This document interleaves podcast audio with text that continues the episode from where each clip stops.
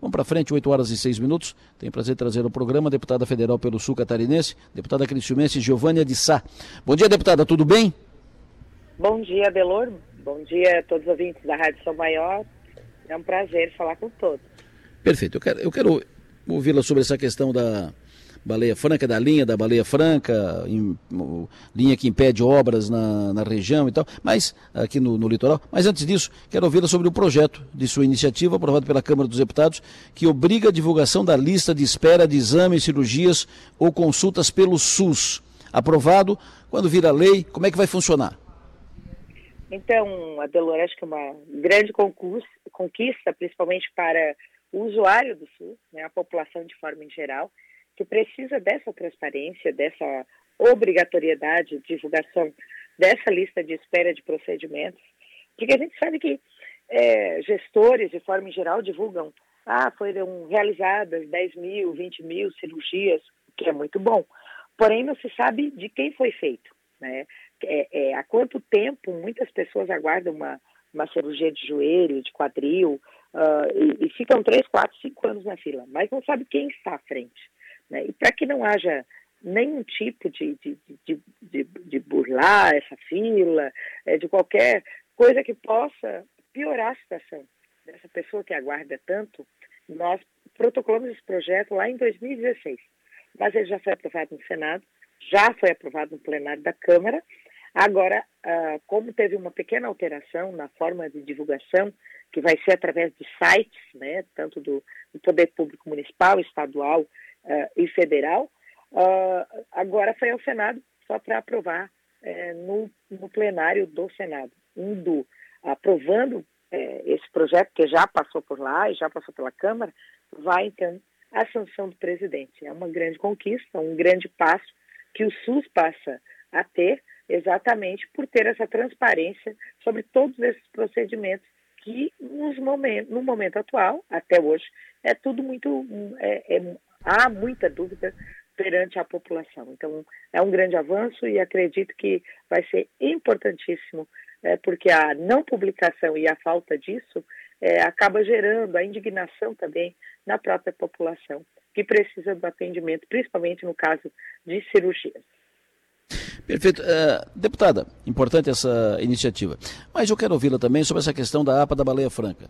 A senhora que se envolveu e se envolve, está envolvida com essa questão da Resex, que é a reserva extrativista, que é uma outra ideia, um outro projeto, uma outra iniciativa que também pode travar, ameaça o desenvolvimento na, aqui na região do litoral, do litoral sul catarinense.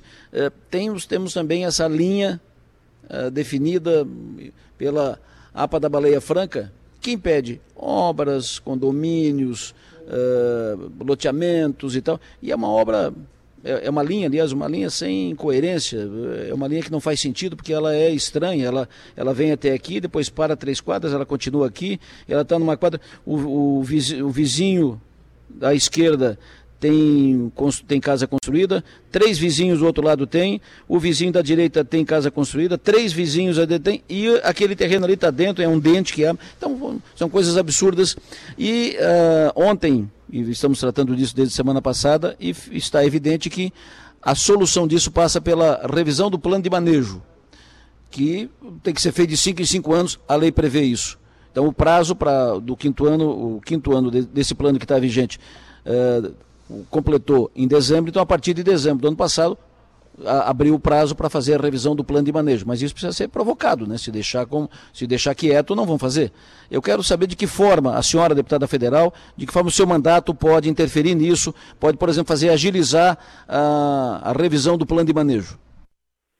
Então, Adelor, no ano passado, né, nós realizamos muitas reuniões no ICMBio, né, lá com o presidente Mauro, é, sobre o assunto da Resex. É, a Resex acaba, é, se for implantada isso, a gente conseguiu dar uma freada e pedimos, né, inclusive, é, para que realmente fosse engavetado essa proposta de instalação de uma reserva extrativista. Ela compreende, ela fica né, no espaço da APA da Baleia Franca. A APA da Baleia Franca, ela é muito maior, porque ela tem aí é, uma abrangência de 156 mil hectares. Há uma proposta é, que foi feita, inclusive, pelo Instituto do Meio Ambiente, ali de Jaguaruna, para que haja uma reformulação. E quando até eu fui me inteirar bem desse assunto, é, a proposta até ela, ela, ela coloca que pode aumentar essa área de atuação para 158 mil hectares. Mas o que, que seria até interessante? Porque ela avança para o mar, diminui a área da ocupação urbana. Mas o, o, lá no Instituto, uh, os próprios órgãos, eles, eles não conseguem chegar a, a, a um acordo, a, um, a, a, uma definição, principalmente na questão de regularização fundiária, dessas áreas que podem ser construídas, há divergências muito grandes, não há um entendimento entre esses próprios órgãos. Né? Inclusive, eu fiz uma reunião no dia 1 de agosto do ano passado com o presidente CMBio e levei até é, alguns é, envolvidos nessa questão da APA da baleia franca e até a, a própria advogada da FUCAP, ela colocou essa sugestão, revisão territorial, né, um novo estudo, uma nova demarcação da unidade de demarcação, principalmente no que diz respeito a essas áreas construídas. Uh, e a gente percebeu que havia essa, essa divergência entre esses institutos, a dificuldade realmente na interpretação, havendo muita divergência na legislação atual. Então, é, eu até já pedi à nossa equipe, Adelor, para que a gente possa marcar uma nova reunião, chamar todos os interessados e começar essa discussão uh, da APA, da baleia franca, a nível federal, porque os órgãos aqui conversam, mas não se chega ninguém a um acordo. Então, levar os responsáveis de cada órgão, levar essa proposta, inclusive, é, que é, é, inclusive, de um decreto federal, decreto 14 de setembro de 2000, que foi elaborado por um servidor, o, Di, o Diogo, do município de Jaguaruna, desse instituto, levar essa proposta porque ela diminui a área, a, a área urbana e aumenta é, na, na, no mar, né, esses 158 mil hectares, avança para o mar e é um para nós e para quem está construindo, para quem comprou terreno, uh, realmente vai ser uma das soluções. Então, nós precisamos chegar a um veredito final, essa discussão realmente é, ter um andamento e ter esse entendimento com tanto, tanto todos os órgãos, assim como foi com, com o Resex. Você ouviu falar mais da Resex?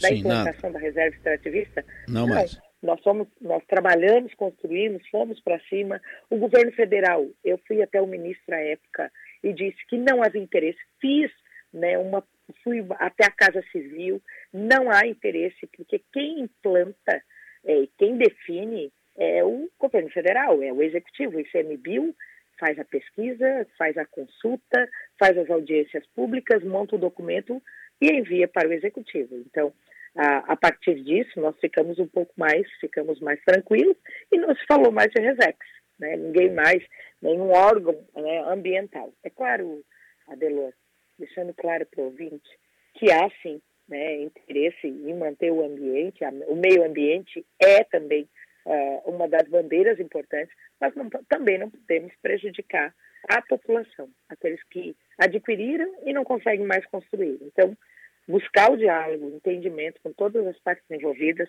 é o objetivo. E nós vamos buscar, queremos buscar, eu vou me empenhar, quero me comprometer aí com você, os ouvintes que estão buscando essa solução, uh, que nós vamos buscar uma solução com respeito, claro, à conservação ambiental, né, mas também é, buscando o direito das pessoas que vivem nessas áreas e buscar essas construções e que não haja perda, porque inclusive há ameaças de demolição. Então, nós vamos buscar esse entendimento. Inclusive, essa proposta pelo Instituto, é, porque hoje essa APA, ela compreende né, toda Laguna, Imbituba, Jaguaruna, Esplanada, uma parte aqui do Balneário Rincão vai até o sul da ilha. Né, e, e, essa proposta feita pelo Instituto vai até Passo só que avança ao mar, né, o que dá uma tranquilidade para quem quer construir. Perfeito, só que uh, ficou uh, evidente, a Maga está aqui comigo, já vou fazer uma, uma pergunta à deputada, mas ficou evidente aqui na, do que já falamos, com quem falamos já aqui sobre esse assunto, que esse, esse pedaço aqui de Garopaba até aqui o Rincão, uh, passado foi aprovado meio sem discussão, uh, meio sem. Foi com, como veio porque faltou interesse, faltou participação das prefeituras, dos municípios da região, das autoridades, dos gestores públicos e tal. Então, como veio, foi, não teve discussão. De Garopaba para frente, ali de eh, Palhoça para frente, eh, eh, avança mais no mar do que na terra. Na terra, pra, praticamente nada. E aqui, na, na região, aí avança muito mais na, na, terra, porque veio como foi, porque não teve discussão. Foi, ah, as prefeituras foram omissas. E o que tem que ser resolvido agora? Porque efetivamente. A, as, os municípios, as prefeituras, os gestores públicos participem efetivamente, se municiem tecnicamente com muitos dados para fazer a revisão do plano. Ontem eu conversei com um técnico, um responsável, um integrante da, da APA da, da Baleia Franca. Uh, eles não, não estão ainda autorizados a dar, a dar entrevista e uh, procurei saber algumas informações sobre essa questão da APA. E ele me disse o seguinte, que uh, o, o plano de manejo o, só será alterado num, numa revisão formal, quando for feita uma discussão ampliada. Data para isso. Eu perguntei, mas não tem, não tinha que ser feito a partir de dezembro? Aí ele disse, houve um período recente que ocorreu grande, um grande esvaziamento dos mais variados recursos orçamentários e tal, no ICMBio, o que atrasou muitos processos, entre eles as elaborações e revisões de planos de manejo, acarretando em um represamento em tal serviço. Atualmente o CMBio está correndo para regularizar tudo e colocar todo o serviço em dia, mas diante do excesso de demandas, o ICMBio está priorizando as mais urgentes. No âmbito dos planos de manejo, estas demandas mais urgentes consistem primeiramente na elaboração de planos de manejo para unidades de conservação que ainda não possuem, e depois as unidades de conservação cujo plano de manejo está há mais tempo sem revisão. Queremos que tudo se ajuste o mais rápido possível. Isso foi o que ele me passou por mensagem. Uh, o, o, funcionário, da, o assessor, o integrante da APA da, da, da Baleia Franca. Uh, mas quem me passou foi o Stefano Diniz Redolf, que é chefe da área de proteção ambiental da Baleia Franca. Ou seja, se depender da tramitação normal, do rito normal, tão cedo não sai, porque tem outras demandas e muitas outras demandas, e por, por isso ou por aquilo. Se não cutucar, se não tiver mobilização, se não tiver empenho, vai ficar assim por muito tempo. É, Adelor, nós vamos, é, inclusive, te agradeço por fazer essa provocação em relação a esse assunto, até porque é um assunto ainda que para mim precisa ser mais trabalhado, eu preciso me entender, me dedicar mais, porque a gente está envolvido com tantos assuntos, mas eu prometo, nesse mês de março, já marcar essa reunião com esse EMBIL, uh, vou buscar né, é, comunicar os prefeitos que abrange essa, essa área da baleia franca, e que realmente essa discussão seja feita com o envolvimento de todos, né? Claro. Todos os órgãos, a população, os representantes da população, os prefeitos dessas áreas. Então, quero me dedicar, sim, para que a gente busque um, um, um entendimento e acelerar também é, esse plano de remanejamento, essa nova proposta é, que se coloca, alguns institutos colocam, mas vamos buscar os representantes e marcar essa reunião e com certeza estarei comunicando Vossa Excelência. Maga? Bom dia, deputada. Era bem nessa linha a minha pergunta, mas eu vou mais direto ao ponto. A senhora teve dificuldade em, em comover os prefeitos para esses encontros, para abraçar essa pauta? A senhora também percebeu isso? Porque a gente conversando com os representantes dos envolvidos, das instituições envolvidas, dos órgãos envolvidos, a reclamação foi geral. A senhora sentiu isso também, deputada? Bom dia, Maga. Não tinha ainda dado bom dia a você. Uh, então, nós temos, a gente avisou até a época quem participou, e eu tenho que colocar aqui, o prefeito de Laguna foi até Brasília, inclusive, quando a gente foi discutir a questão da Resex, ele participou.